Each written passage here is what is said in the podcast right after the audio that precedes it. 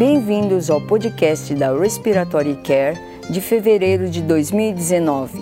A escolha do nosso editor Richard Branson deste mês é uma avaliação de bancada de fluxo contínuo e de oferta de oxigênio por dose pulsada a partir de concentradores portáteis de oxigênio.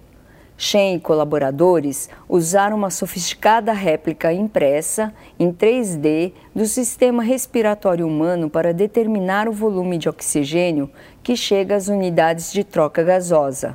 Eles descobriram que a oferta de oxigênio mais alta foi alcançada nas configurações de dose de pulso mais alta, mas que a oferta de fluxo contínuo forneceu o maior volume médio absoluto de fração inspirada de oxigênio. Eles concluíram que, enquanto a dose pulsada tem sido um modo muito eficiente de oferta de oxigênio, o fluxo contínuo, por sua vez, forneceu um volume absoluto maior de oxigênio por respiração. O editorial que segue em anexo descreve as questões relacionadas aos concentradores de oxigênio portáteis e de como a operação destes dispositivos confunde os pacientes, confunde os cuidadores e muitas vezes ofusca a meta de oferta de oxigênio. A saturação de oxigênio direcionada deve ser preferida em relação a uma ordem de fluxo de litro e que o desempenho do concentrador de oxigênio portátil seja compreensível para todos os usuários e os relacionados. Nakanishi e colaboradores compararam umidificação passiva e ativa em indivíduos adultos com traqueostomia. Não surpreendentemente, a umidificação aquecida superou de longe o trocador de calor e umidade em relação à umidade absoluta. A principal diferença é a temperatura e umidade absoluta, já que a umidade relativa foi de 100% em ambos os dispositivos. Gomar opina que as diferenças aqui são esperadas, mas que o custo e a portabilidade também desempenham papéis importantes na tomada de decisão sobre o dispositivo de umidificação a ser utilizado no paciente. Mendes e colaboradores, em outro estudo, descrevem o impacto do exercício respiratório diafragmático com e sem freno labial em um grupo de indivíduos com DPOC ao longo de um período de observação de quatro semanas. Os principais desfechos deste estudo foram avaliações da cinemática da parede torácica, dispneia e a sincronia da parede torácica. Mendes e colaboradores relatam que ambos os exercícios respiratórios estudados, com e sem freno labial reduziram a frequência respiratória.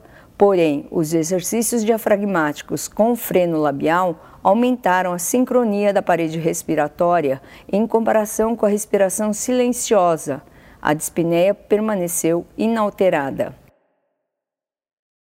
Miso e colaboradores descrevem em outro estudo o papel da dessaturação de oxigênio induzida pelo exercício na monitorização do declínio funcional em indivíduos com DPOC. Miso e colaboradores relatam que a dessaturação induzida pelo exercício durante um teste da caminhada de seis minutos previu um declínio na capacidade funcional nesses indivíduos. Esses achados foram espelhados pela limitação do fluxo aéreo. Em outro estudo, o impacto da altitude na fisiologia mostra-se como um campo frequente de investigação. Cides Juarez e outros relatam a capacidade vital e a capacidade inspiratória de indivíduos que vivem na cidade do México, que tem uma altitude moderada de 2.200 metros.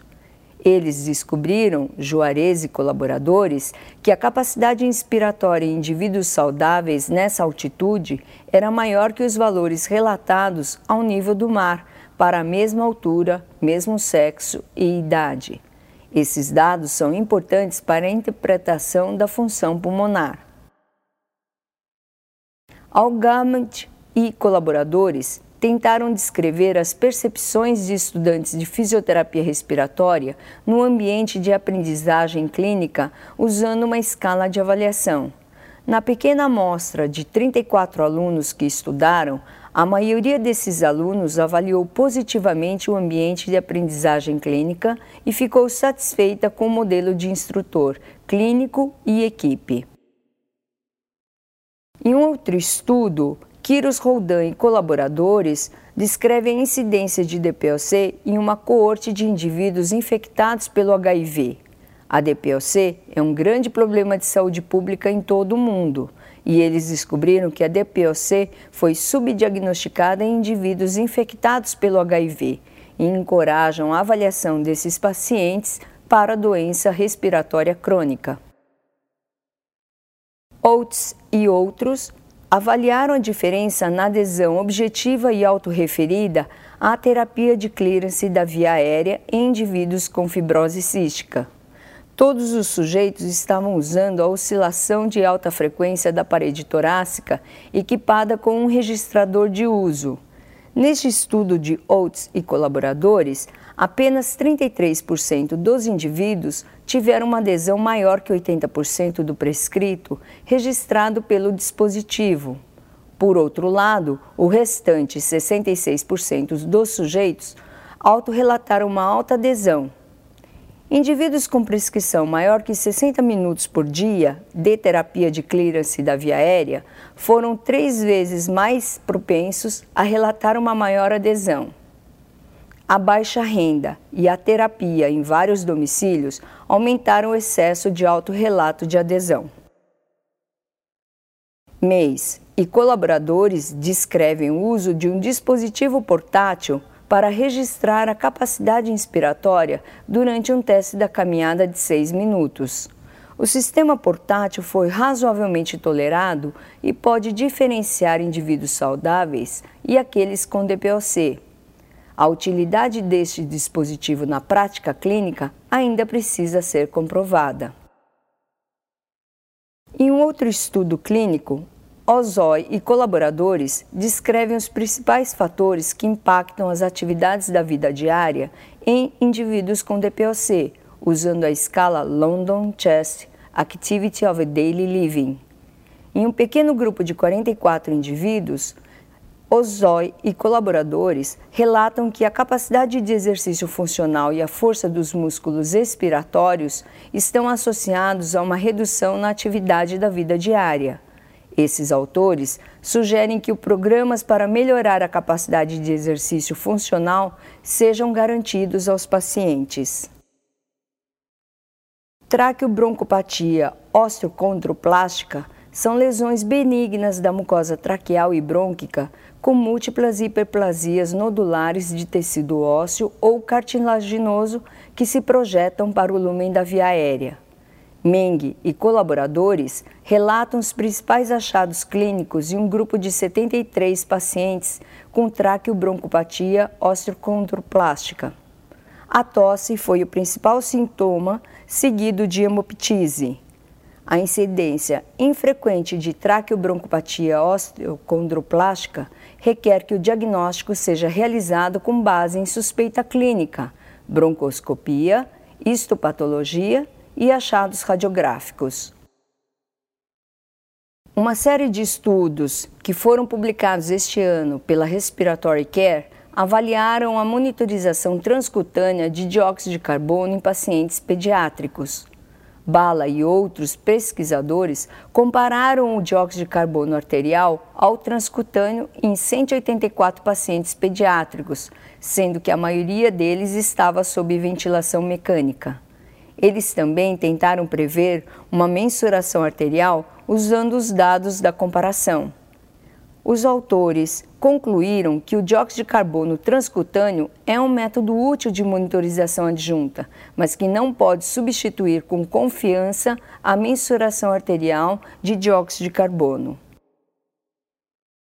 Caldron e colaboradores fornecem uma revisão sobre trombose pulmonar na síndrome do desconforto respiratório pediátrico e avançam fornecendo um algoritmo advindo de um aumento no espaço morto para identificar pacientes em risco. Eles sugerem, Caldron e colaboradores, que a identificação precoce e o tratamento podem melhorar os resultados clínicos desses pacientes. Kartika e outros descrevem o uso da ultrassonografia pulmonar na medicina clínica e o papel do terapeuta respiratório em levar essa tecnologia à beira do leito.